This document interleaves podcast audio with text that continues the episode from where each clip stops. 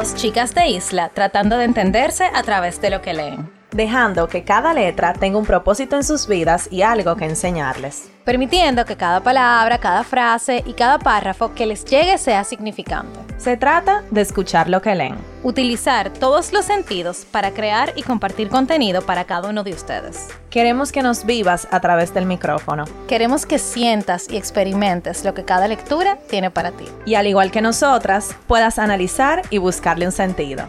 ¿Estás escuchando? Letras al aire.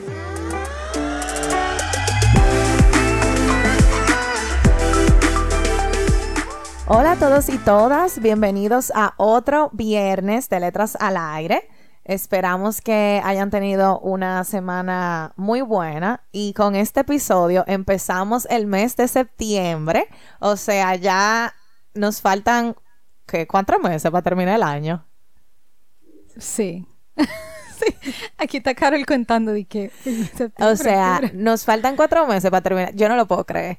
Ha pasado demasiado rápido. Y, y este es el 2021, o sea, no el 2020. Mi mente está en el 2020 todavía. Yo creo que la mente de la gran mayoría de nosotros está todavía en el 2020. Y bueno, están con sus hosts favoritas, Carol y Nicole. Hola, formalmente. sí, porque yo comencé a hablar sin ni Comentarista. siquiera decir- exacto. Hola a todos. Eh, nada, estamos muy felices de que nos estén escuchando otro viernes más. Para esta semana tenemos una lectura un poco compleja. No, no, no. Ok, muy compleja. La más compleja que hemos tenido, yo creo. Sí, es una historia, señores, que estábamos buscando como algo light y nos salió todo lo contrario. Sí, yo- tú, sabes que últimamente como que nos pasa eso, o sea, buscando cosas de que chill, nos sale de que la verdadera historia así, con pila de trama y pila de cosas. Esta no es una historia con pila de trama, pero wow, o sea, es difícil de leer por el lenguaje que utiliza el autor. Es un libro de cuentos cortos, por lo que nosotras pensábamos que nos íbamos a encontrar con esta mini historia súper chula que tú entiendes y como que, ah, ya leí una página o dos y ya me desligué totalmente de ese cuento, pero no. Sí. O sea, Historias que sean digeribles. Yo de verdad tengo solamente una palabra para este libro y es que yo terminaba los cuentos que ¿qué? Yo lo terminaba, no entendí. Ajá. Y tenía que volver para atrás a leer el, el mismo cuento o Ajá, dos páginas del cuento para yo entender lo que él estaba diciendo al principio, el autor. Ya le dijimos que es hombre.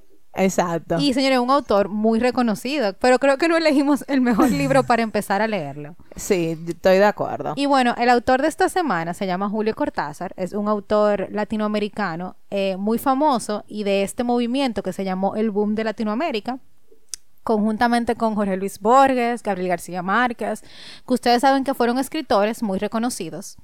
Y él nació accidentalmente, eso, esa palabra me dio, o sea, eso me dio mucha risa cuando lo leí, en Bruselas, porque él es de origen argentino. Él duró solamente cinco años en Bruselas y luego se mudó con sus familias a las afueras de Buenos Aires donde él creció toda su vida y ya luego un poco más adulto, entonces eh, él empieza a incorporarse con la literatura. Él se vuelve profesor de literatura en una universidad allá en Buenos Aires. Luego hay un cambio en su vida porque entonces él llega a Francia, bueno, él llega a París, Francia, donde él pasa la mayor parte de su vida y es donde muere. Y aquí él comienza a adentrarse en el mundo de la literatura full y a escribir ya de manera cotidiana, por decirlo así.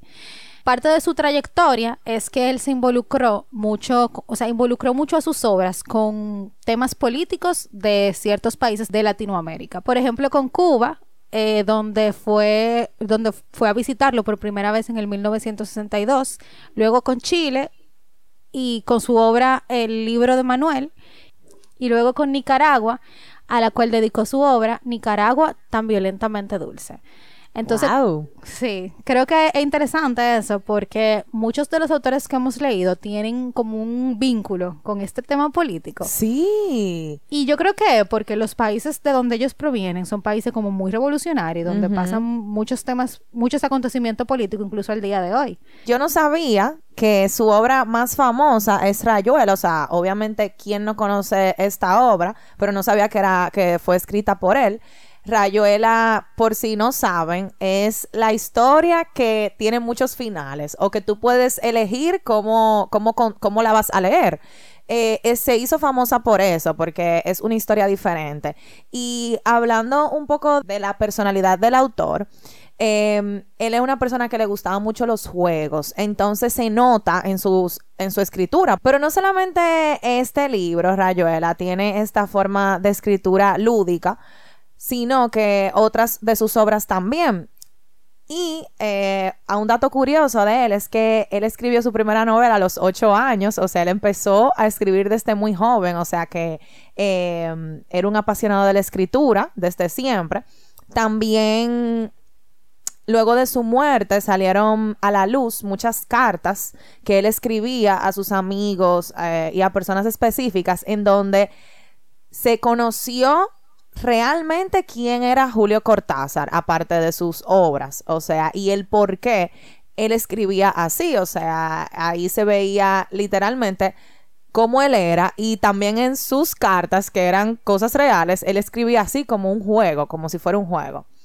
Y también se dice que él murió de VIH por una transfusión que, que él tuvo que hacerse en Francia y murió por no ser bien atendido. No les hemos dicho cuál es el libro de esta semana y se llama Historias de cronopios y de famas. No sé si tú lo hiciste, Nicole, como una lectora responsable. Yo busqué lo que era cronopio, porque yo nunca había escuchado esa palabra. Y cuando yo busco en Wikipedia de que qué es cronopio, lo primero que me sale, esto es una palabra como que inventada del libro de Julio Cortázar, no sé cuánto. Y yo, ¿qué? O sea, eso no existe, él se lo inventó. Igualmente, la palabra fama existe, pero no como él la utiliza. Porque cronopios y famas son personajes que él crea eh, con personalidades bien interesantes que forman parte del libro, pero no todos los cuentos son acerca de estos personajes, sino que hay como eh, diferentes categorías de cuentos. Y luego entonces vienen las historias de los cronopios y las famas. Y ahí entonces vemos cómo que son estos personajes tan divertidos, por así decirlo. Y algo curioso del libro es que al principio estos personajes no iban a tener cualidades humanas, pero cuando Julio Cortázar comenzó a escribir, él se dio cuenta de que para que su interacción fuera más real, sí tenían que tenerla. Entonces, eh, nosotros buscamos un artículo que le vamos a compartir en el newsletter, así que suscríbanse para que lo tengan, de cuáles son las cualidades de cada uno. Entonces, los cronopios son, de pensamiento romántico, de mente poética, son pasionales, con tendencias a soñar y con facilidad para apreciar la belleza, idealistas y antisociales, más desordenados que el cajón de tu escritorio. Normalmente gente un tanto rara, y según como los representa Julio Cortázar, lo más raro no es la personalidad. Están hechos de una materia verde y húmeda que tienen forma redonda. Y los famas son algo así como la antítesis de los cronopios, o sea, son estirados, son arrogantes, lo tienen todo planeado siempre, necesitan un orden y son los más frecuentes entre puestos importantes. Son personajes muy rectos. Entonces, él dice en sus cartas, porque yo le dije que que esas cartas de él salieron a la luz. Entonces, las cartas que tenían que ver con los cronopios y las famas, eh, las adjuntaron en este libro. Entonces él dice que esta, estos personajes le llegaban a él tomando café, caminando en el tren, o sea, que era algo muy chill para él, algo que, que no necesitaba de mucho pensamiento, ni de mucha estrategia, ni de mucha, ni de mucha planificación como muchos de sus libros anteriores. Entonces, eran así como personajes, eh, como cosas que se le ocurrían así en el momento. Entonces, por eso es que tienen cualidades humanas. Porque si uno lee la descripción del cronopio, por ejemplo, te puede llegar a la cabeza una persona que tú conozcas, igualmente de un fama. Sí, y así como dijo Carol, estos personajes eran para él uno personaje chill, o sea, él no tenía que estar muy concentrado para pensar en historias sobre ellos. Incluso los cuentos cortos que vemos en el libro son sobre cosas cotidianas, por ejemplo. ¿Qué hace? Este me dio mucha risa, que fue de que qué pasa, como que qué le pasaba a un fama y a un cronopio cuando viajaban. Ah, Señores, y era, la diferencia era del cielo a la tierra, o sea, los fama eran súper organizados, eh, se hospedaban en muy buenos hoteles, eh, les gustaba como salir a caminar y todo eso. Y los cronopios me dio mucha pena porque era gente que los trataban mal, eh, se quedaban en lugares no tan buenos. Eh, ellos pensaban como que, ah, esto solo, esto solo es cosa de un día. Y no, les, le pasaba lo mismo malo el viaje entero. Entonces, él hace una diferencia entre estos personajes tan grande que tú inconscientemente ya sabe como que, ah, esto es lo que haría un cronopio, o ah, esto es lo que haría un fama. Entonces, eso me dio como mucha risa, porque yo hasta los comparé, por ejemplo, con eh, políticos y personas corrientes. ¿Entiendes? O sea, yo hice como comparaciones reales con esos personajes. Entonces, es eso. Tú puedes ver a uno de esos personajes en cualquier persona o de dos personas opuestas, por ejemplo, los ricos y los pobres. Entonces, eso me llamó mucho la atención. Por ejemplo, voy a leer una, uno de los cuentos que cabe destacar que estos cuentos son fantásticos, porque obviamente, ¿verdad? Esos personajes son inventados. Entonces yo voy a leer uno de, de, sus cuentos. Solo tiene cuatro líneas, pero me pareció muy chistoso.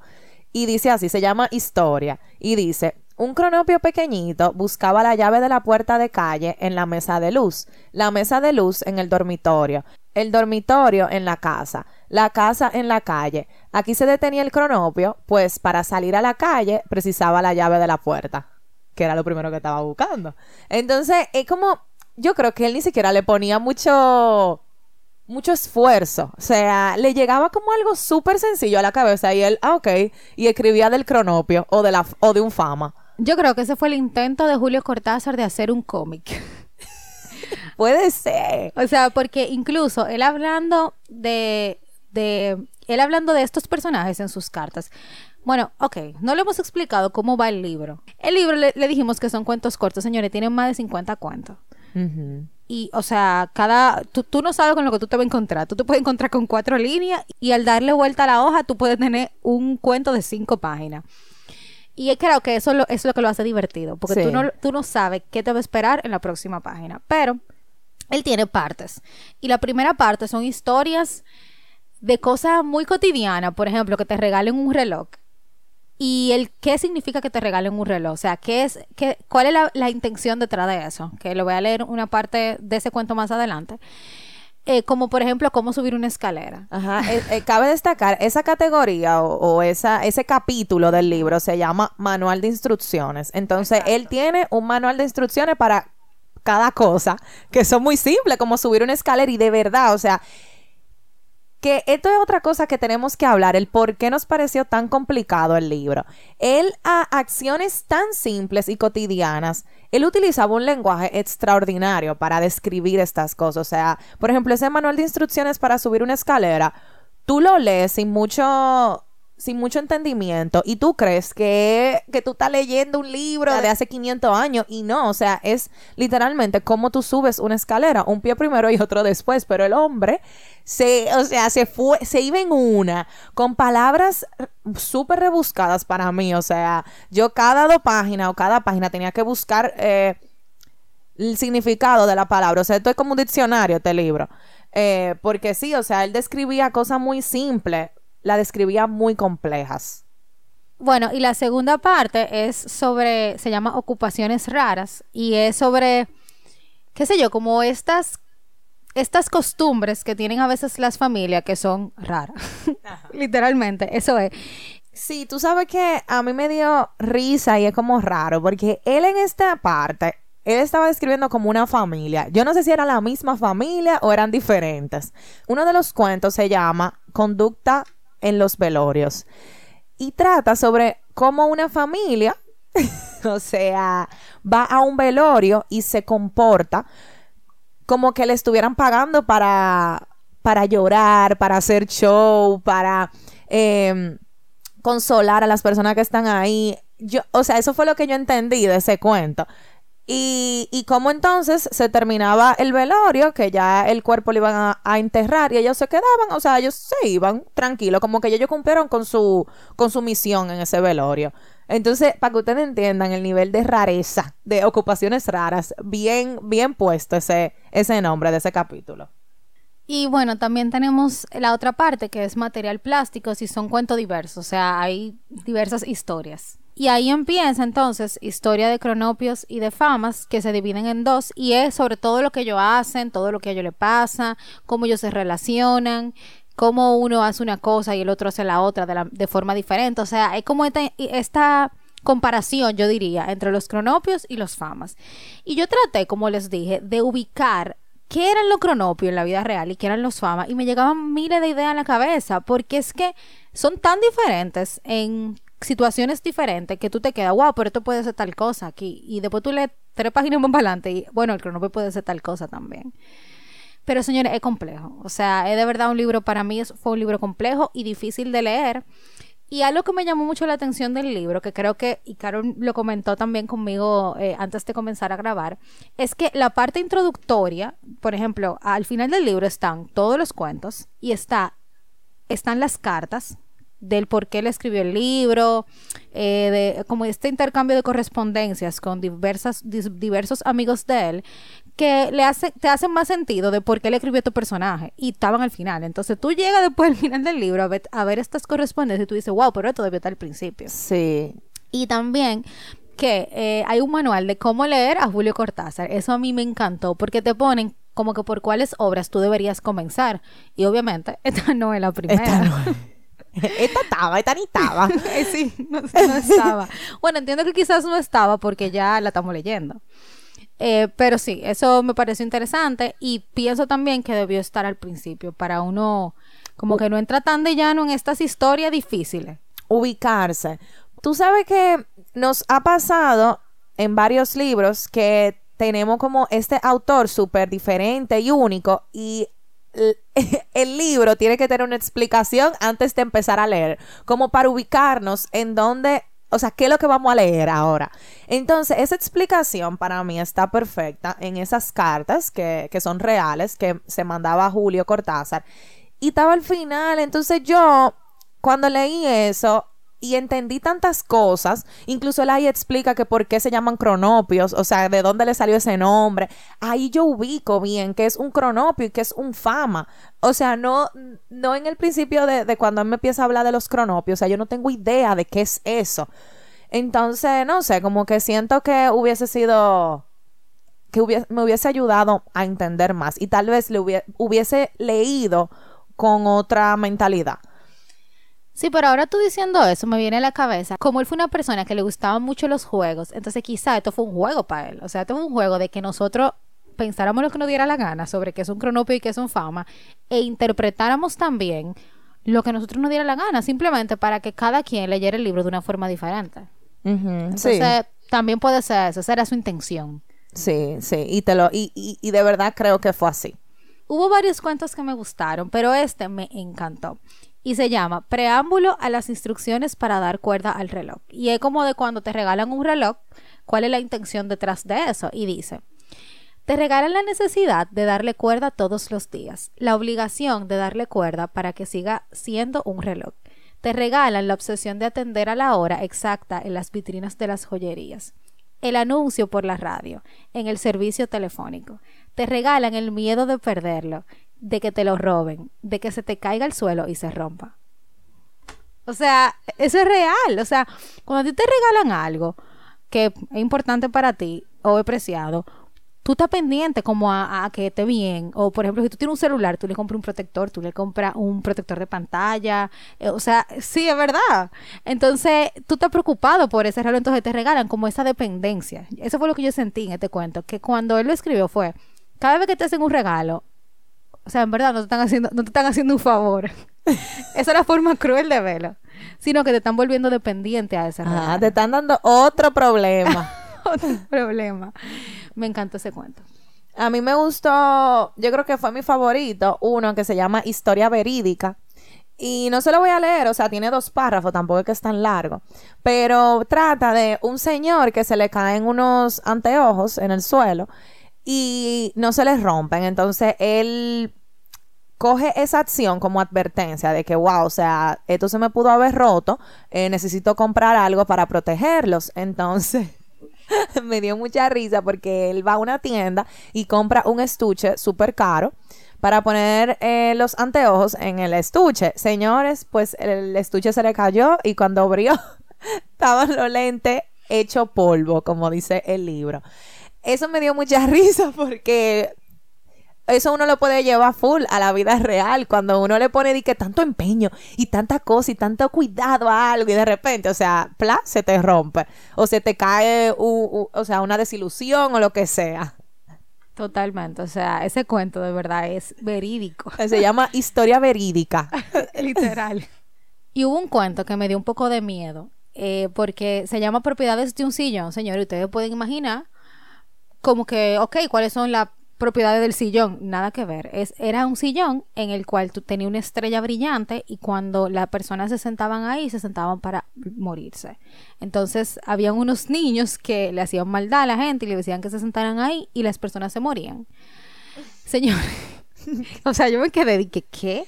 Yo, exactamente, eso yo te iba a decir ahora. Lo que yo dije al principio de, de este episodio, de que esa era casi en todos los cuentos, era que entendiera o no entendiera el cuento. Sí, o sea, es que fue como muy de la nada, o sea, no me lo estaba esperando. Y bueno, creo que hay muchísimos cuentos y uno tiene la posibilidad de quizás entender algunos y quizás no entender ninguno. Pero es un libro complejo. Yo no se lo recomendaría como a todo el mundo para empezar a leer un autor tan reconocido como Julio Cortázar. O sea, empezaría por algo más como La Rayuela. O Pero La Rayuela tiene como mil páginas. Sí, eh, sí, es largo. Es un libro muy largo. O quizá por algún poemario eh, o alguna historia corta. Que era lo que nosotros pensábamos, que íbamos a encontrarnos estos cuentos cortos, pero con más facilidad de leerlo tiene 576. Pensaba que era más. Pero como sea, es un libro largo. Sí, es un libro largo. Eh, el, el punto es que si ustedes quieren como adentrarse a una historia, a cuentos raros y con sentido y que no tienen mucho sentido, léanse este libro. Si no, él tiene muchos libros que les vamos a compartir algunos cuantos en el newsletter, o sea que vuelvo y digo, suscríbanse para que los tengan, que entiendo que pueden ser un poco más digeribles para todos.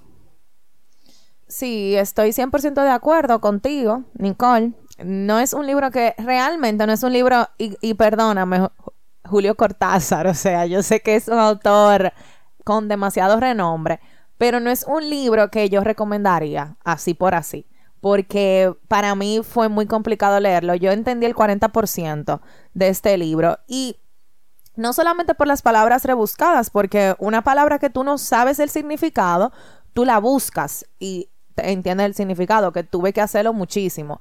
Es por la forma de escritura de él, que es complicada.